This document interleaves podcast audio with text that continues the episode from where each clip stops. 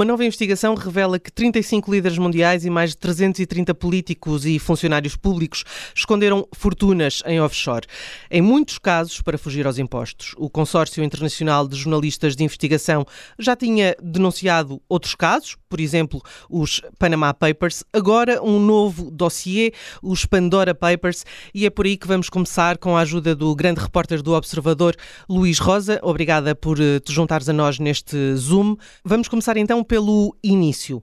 Panama Papers, uh, Swiss Leaks, Luanda Leaks, agora Pandora Papers, afinal de contas, estamos a falar do que exatamente? Bem, estamos a falar de um consórcio internacional de jornalistas que, na prática, significa que hum, várias dezenas dos principais jornais, uh, órgãos de comunicação social, jornais, rádios, televisões, órgãos de comunicação social de referência a nível internacional, se juntaram para, um, juntando a sua, os seus melhores jornalistas, tentando ganhar massa crítica, juntam-se para analisar uma série de informação documental que eh, os chamados whistleblowers, ou seja, funcionários ou representantes de, eh, de sociedades de advogados, de bancos, que ao fim e ao cabo, eh, tentam, eh, conduzem para este consórcio internacional de jornalistas um conjunto colossal de informação, estamos a falar de milhões de documentos bancários, de documentos de, relacionados com a criação de sociedades offshore e que este consórcio internacional de jornalistas consegue cruzar essa informação, tentando, cada, cada jornal no respectivo país, tentando, obviamente, eh, chamar uh, a atenção para, para, para, para o seu país. que dizem mais com, com a sua respectiva opinião pública nacional. Como é que Mas se trabalha com é... esse, com, como é que se trabalha com esse material todo? Bem, trabalha-se com recurso a plataformas tecnológicas que o Consórcio Internacional de Jornalistas consegue, conseguiu criar e que depois providencia aos órgãos de comunicação social que participam no consórcio. E são plataformas tecnológicas por exemplo, não, não estão muito longe daquelas que o Ministério Público aqui em Portugal e nos países utilizam e que permite, através da pesquisa por palavra-chave, através da pesquisa por, por determinados conceitos, consegue pesquisar em poucos segundos nesses milhões de documentos, nesse mar de informação e consegue, nomeadamente, cruzar e ligar documentos de diferentes bases de dados. E, portanto, isso é uma ajuda tecnológica extremamente preciosa que permite ter, uh, aceder à informação que realmente interessa em muito pouco tempo. Nós, por exemplo, no Observador, só para dar um exemplo, tivemos acesso às contas bancárias do Saco Azul do Grupo Espírito Santo. Infelizmente não temos essa plataforma tecnológica, tivemos que folhear uh, um papel, um a um, para tentar pesquisar informação, torna-se muito mais complicado, uhum. mas mesmo assim tivemos, conseguimos revelar muita informação. Algumas delas que até agora os Pandora Papers também também, também revelam. Mas nós já vamos ao Grupo Espírito Santo. Deixa-me primeiro fazer aqui um zoom à parte uh, internacional, porque temos uh, o presidente do Quênia envolvido, o primeiro-ministro uh, da República Checa, o primeiro-ministro do Paquistão, o, o, presidente do Azerbaijão, temos líderes e presidentes latino-americanos um, há, há, muitos nomes de políticos uh, e de líderes uh, uh, que estão no ativo neste momento. Um, o que é que isso pode querer dizer? Bem, os Pandora Papers, tal como todas as investigações que o Consórcio Internacional de Jornalistas divulgou, têm uma grande virtude, é que, em primeiro lugar, promovem a transparência, promovem a divulgação de informação que era desconhecida, todos estes titulares de cargos políticos no exercício de funções que tu acabaste de referir, como outros que tinham sido referidos noutras investigações deste consórcio, eh, detêm património que acaba por ser revelado por estas investigações e que não eram conhecidos, não era conhecido das respectivas opiniões públicas nacionais. Portanto, é um grande contributo para a transparência. Uh, isto porque essas, uh, essas, esse património, isto depende da legislação de cada país, por exemplo, em Portugal, seria obrigatório que esses titulares de cargos públicos e políticos revelassem esse património, que tinham esse património. Ora, essa, essa revelação é, é, um grande passo em frente no escrutínio jornalístico e no escrutínio que cada opinião pública tem de fazer dos seus representantes políticos. Logo, ainda por cima, a um nível máximo, Primeiro-Ministro, Presidente da República. Portanto, é esse passo em frente. Agora, cabe isso aconteceu nos Panama Papers, nas investigações, cabe a cada opinião pública nacional realmente levar isso até às últimas consequências, uh, seja na República Checa, seja na Líbia, seja na, na, noutros países que são referidos uh, nesta, nesta investigação, cabe à opinião pública de que, nacional de cada um desses países levar isso até às últimas consequências, nomeadamente com investigações judiciais, com investigações das próprias administrações tributárias, uh, para realmente fazer com que os impostos que foram pagos sejam efetivamente pagos, etc. E houve vários casos no passado que eh, essas pessoas envolvidas na divulgação desses, desses, desses, documentos acabaram por se demitir. Houve várias situações de, desse género no passado. Uhum. Mas, hum, por exemplo, o, o caso de, de, Tony Blair. Uh, Tony Blair, neste momento, não é político, foi primeiro-ministro britânico já há muitos anos. Exato. Um, mas percebe-se que, exatamente através de uma sociedade nas Ilhas Virgem, uh, conseguiu economizar uh, 400 mil dólares em imposto.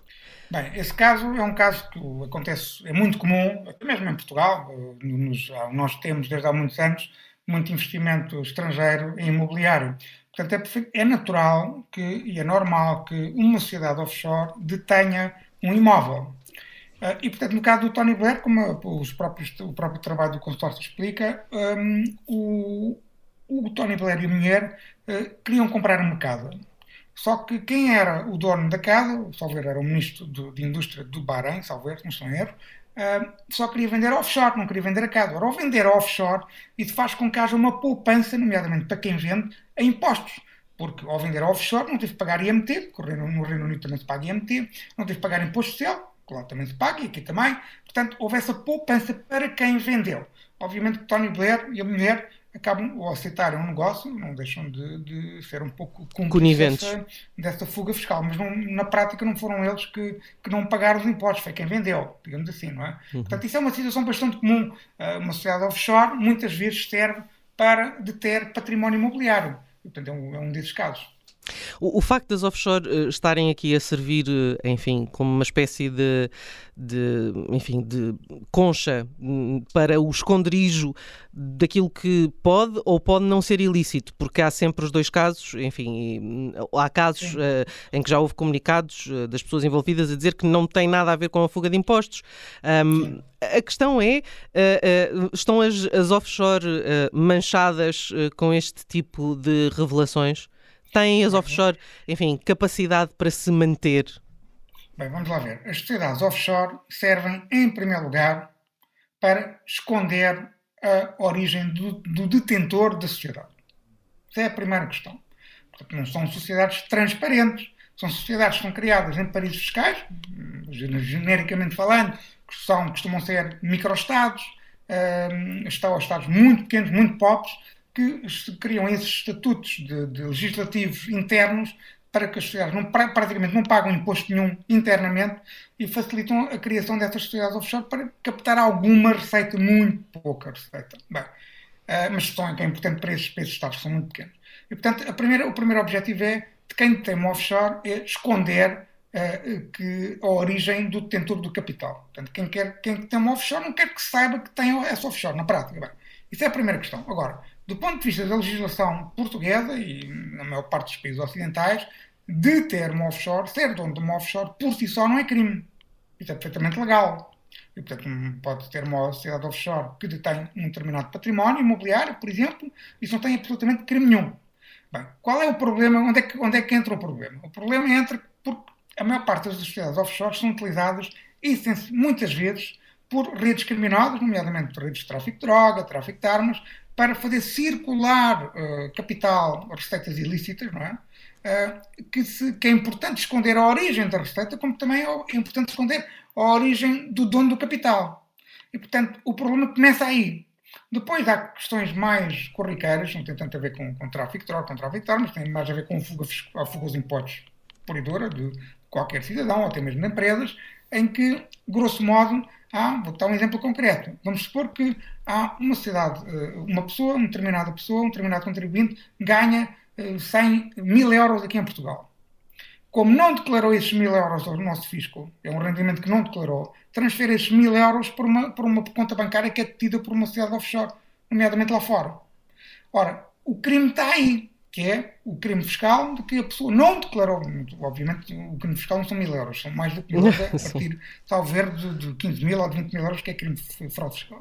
Mas é isso, é a origem do capital que não é declarado ao fisco português e que é transferida para uma cidade offshore precisamente para se esconder a origem do capital. E depois há, pode haver situações de branqueamento de capitais, que é quando esse capital começa a circular de empresa em empresa, em empresa, em empresa, até voltar a Portugal. Portanto, isso é um esquema clássico de branqueamento de capitais. Uhum. E, portanto, aí é que está o crime. É, grosso modo, não se revelar a, a origem do capital para, para não te revelar que ele não foi declarado no respectivo país. Uhum. Portanto, Vamos então... da utilização das offshores é isso, essencialmente. Vamos então ao caso, ao caso português. Há três nomes uh, que surgem uh, envolvidos neste Pandora uh, Papers. Um, há sempre a ideia, não sei se, se, se correta ou não, de que há uh, uh, também aqui, como já houve uh, nos Panama Papers, o envolvimento do Grupo Espírito Santo. Sim, neste caso aqui há uma empresa que é conhecida, para quem acompanha o caso do Universo Espírito Santo, como eu acompanho desde o princípio, a Alcogal, que é uma, uma empresa uma, que, que expressa bem apelida de maternidade de companhias offshore que é criada no Panamá e que criou muitas empresas para o Grupo Espírito Santo.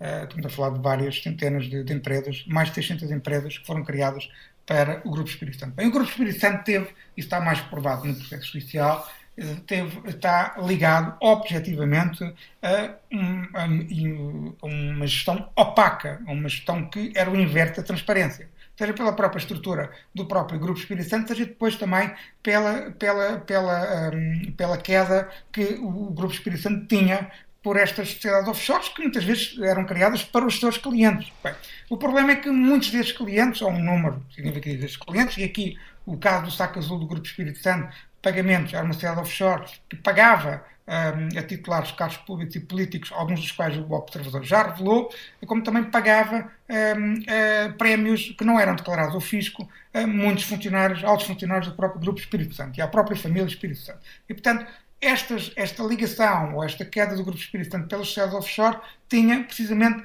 essa, essa, tem essa explicação, que é, como eu expliquei há pouco também, que é, é tentar esconder a origem do, do, do capital e, nomeadamente, ajudar uh, titulares, cargos públicos e políticos e os seus próprios funcionários a fugirem aos impostos. Portanto, a ligação que os Panama Papers acaba por, por revelar da Alcogal ao Grupo Espírito Santo não é uma grande novidade.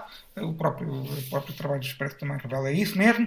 Nomeadamente, há, há ligações ao, à Venezuela, ao chamado caso da Venezuela, que é o, o, o, Grupo Espírito Santo, isto é um processo que ainda está a ser investigado em Portugal, é suspeito, nomeadamente Ricardo Salgado, de ter eh, corrompido, alegadamente corrompido, uma série de, muito significativa, um número muito significativo de titulares de cargos públicos venezuelanos, suspeita-se mesmo de uma ligação até ao próprio presidente Hugo Chávez e Nicolás Maduro, nomeadamente figuras que, o observador também já revelou, figuras muito próximas destes, eh, desde o ex-presidente da Venezuela, que já morreu, e do atual presidente da Venezuela.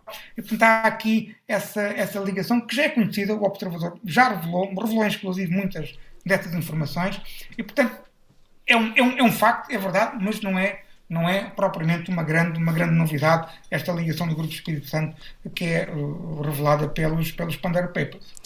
Luís uh, Rosa, uh, muito obrigada por nos teres ajudado aqui a tentar descodificar mais um dossiê do Consórcio Internacional de Jornalistas de Investigação, os Pandora Papers. Luís Rosa, que é grande repórter do Observador, especialista em casos de justiça, e mais uma vez, muito obrigada.